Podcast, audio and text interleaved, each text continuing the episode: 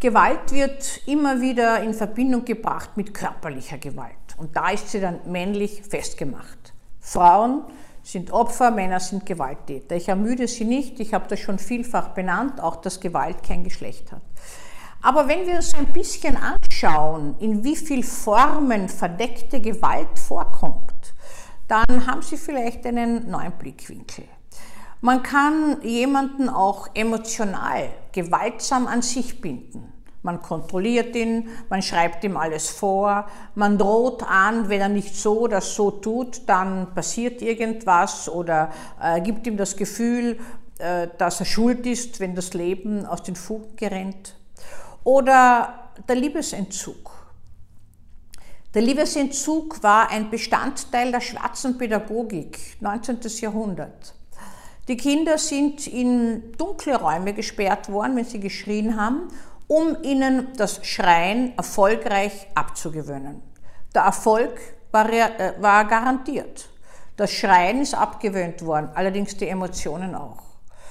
Das heißt, dieses furchtbare Ausharren, was immer wieder alte Patienten berichtet haben früher noch, äh, manche haben das dann auch weitergegeben an eigene Kinder, ist, dass man in Panik und Angst ganz allein eingesperrt wo wird und ausharren und auskommen muss. Man weiß, wenn Menschen ganz allein für sich gestellt, auf sich gestellt, ohne dass sie das wünschen, in langstrafigen Gefängnissen gibt es gewünschte Einzelzellen, mehrheitlich natürlich, äh, aber wenn man, wenn man eingesperrt ist ohne Versorgung und ohne Betreuung und nicht hinauskommt, dann kommt auch der Verstand und die Psyche an Grenzen. Menschen erschaffen sich eine künstliche Realität. Wir wissen, dass Psychosen entstehen können. Äh, wir wissen von den vielen Kaspar-Hauser-Experimenten, die nachgemacht wurden, dass Menschen also völlig in ihrem Kontakt auch äh, sämtliches verlernen und neu wieder anfangen müssen. Und es ist ein bisschen so, dass man gewissermaßen seine Gefühle einfach nicht mehr spürt. Man spürt sich nicht mehr.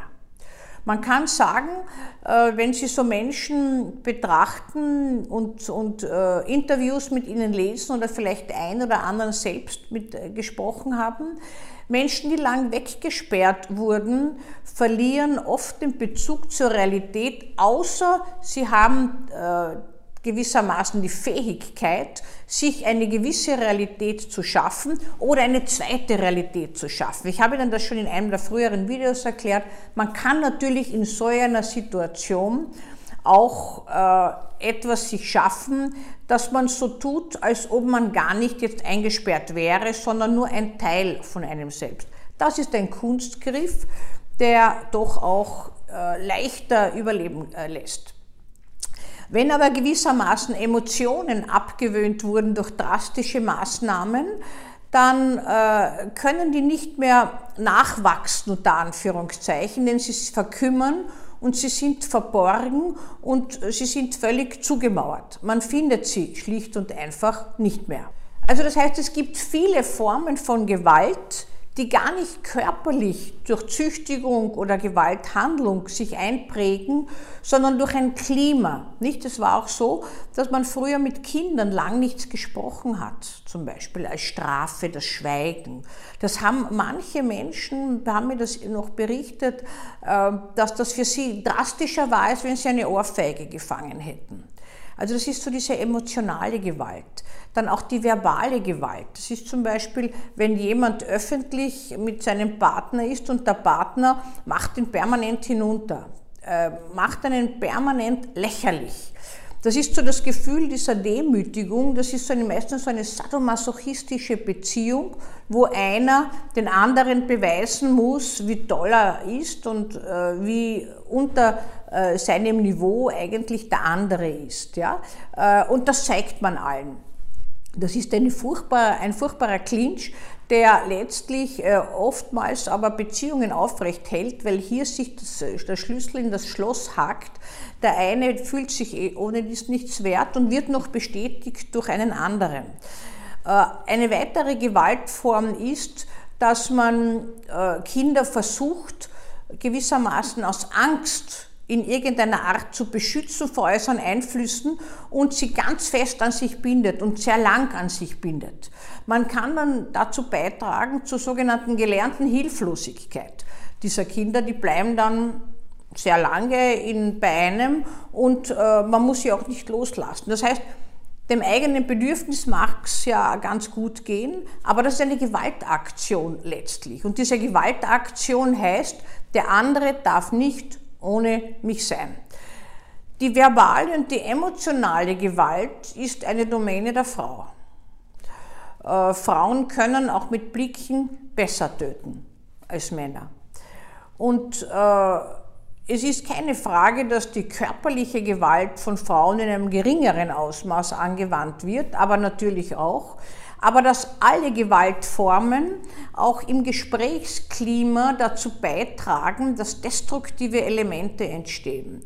Also diese gewaltfreie Kommunikation, die ja eigentlich gar nicht davon ausgeht, dass, dass man gar nichts an- und aussprechen darf, äh, meint eigentlich nur, dass man Wertschätzung, Akzeptanz und Respekt, so wie es die Basics der Gesprächstherapie sind, dem anderen entgegenbringt. Damit schafft man ein völlig anderes Klima.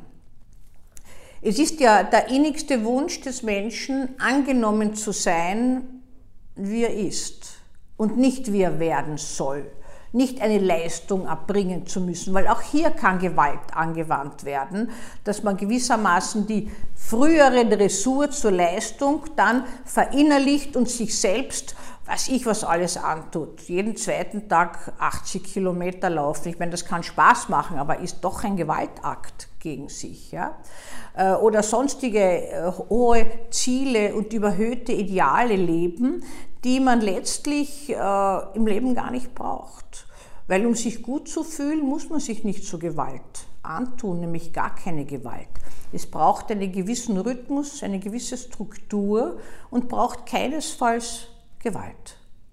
Aber ein gewaltloses Leben gibt es nicht. Wenn man ein bisschen das beobachtet, könnte man sagen, selbst zu einer Geburt gehört im Dienste des Lebens ein bisschen gewaltiges Andrücken der Mutter. Man, manche erleben das sehr heftig, Wehen sind gewaltvoll, wenn man sie erlebt. Das heißt, das Leben beginnt schon nicht so sanft, wie man das immer sagt. Da kann man eine sanfte Atmosphäre im Kreissaal machen, aber eine Geburt, eine sanfte Geburt, ja, es soll sanfte Geburten geben. Äh, die wenigsten kennen sie.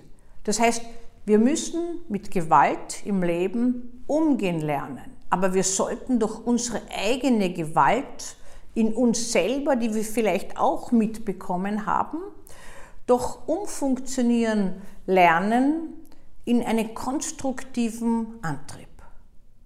Das wäre ein schönes, vielleicht ein überhöhtes Ideal, was ich hätte.